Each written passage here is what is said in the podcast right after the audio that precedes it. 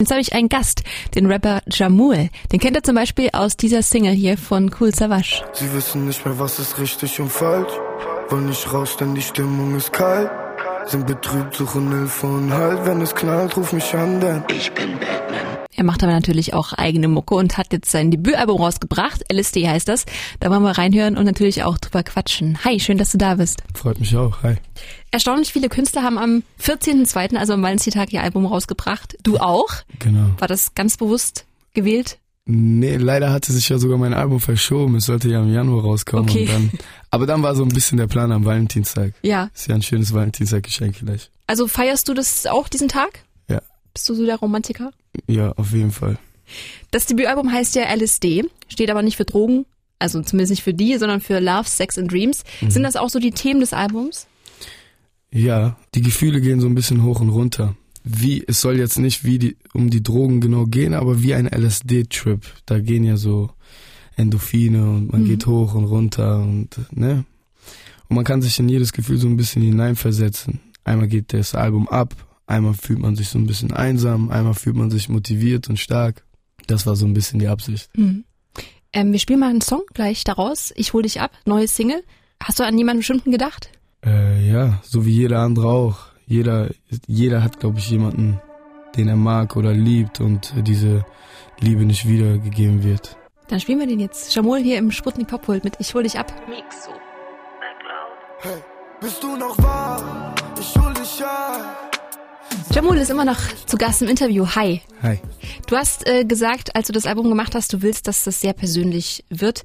Was erfährt man denn so über dich? Was, also wie persönlich bist du geworden?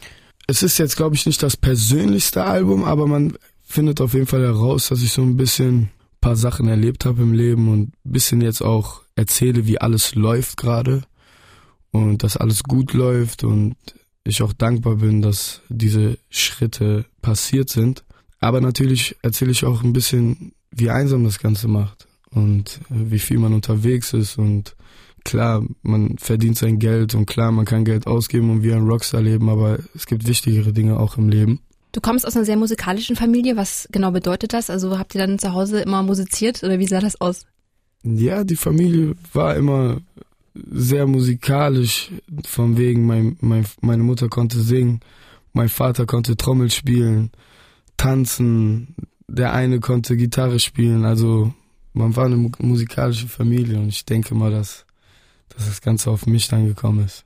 Kam das dir jeden Sinn, dass du irgendwas anderes machst als Musik? Ja, als Kind wollte ich immer äh, Informatiker werden. Ich wollte immer. Sachen, ich wollte immer Sachen erfinden, weil ich halt, ich habe halt immer so Elektronik voll gemocht Ja. und fand das halt voll interessant. Aber dann habe ich halt auch gemerkt, dass man halt sehr gut in in der Schule sein muss und man muss studieren und das hat halt eine jahrelange Arbeit auf sich und ich bin kein geduldiger Mensch. Ja. So, ich musste halt zwar jetzt auch mit meiner Musik Geduld haben, dazu musste ich auch Jahre davor ein bisschen arbeiten und hasseln für. Aber das ist halt im Endeffekt, wie ich gefühlt habe, genau das, was ich liebe und was ich auch gerne mache. Du hast ja ähm, spanische und libanesische Wurzeln. Sprichst du die Sprachen auch? Libanesisch besser, ja. Und äh, hast du auch schon mal drüber nachgedacht, oder hast du es vielleicht auch schon gemacht, äh, auch mal in dieser Sprache zu rappen? Auf jeden Fall. Ich habe vor, Spanisch zu machen, spanische Musik. Cool. Cool Savage war ja so der erste große äh, Rap-Künstler, der sich bei dir gemeldet hat. Wie war das? Also hat er angerufen und gesagt, hi, ich finde dich gut? Ja, nee, der hat äh, den PA Sports angerufen und hat dann gesagt, ey, ich hab einen Song und ich würde gerne mit ihm was machen. Ich feiere das total, was er tut und einzigartig. Und dann hat der PA mir das gesagt und ich war so, was, cool Savage? Ehrlich? so, das ist halt, ne, crazy gewesen. Und dann habe ich natürlich gemacht und dann war man im Studio. Ich war halt auch ein bisschen so ruhig, weil es war so eine kleine Respektsache, ne? Es, Man ist mit Cool Savage in einem Studio. Aber ich habe abgeliefert und es ist ein nicer Song geworden, es hat Spaß gemacht. Batman, ne? Genau. Ja, super Song. Dankeschön.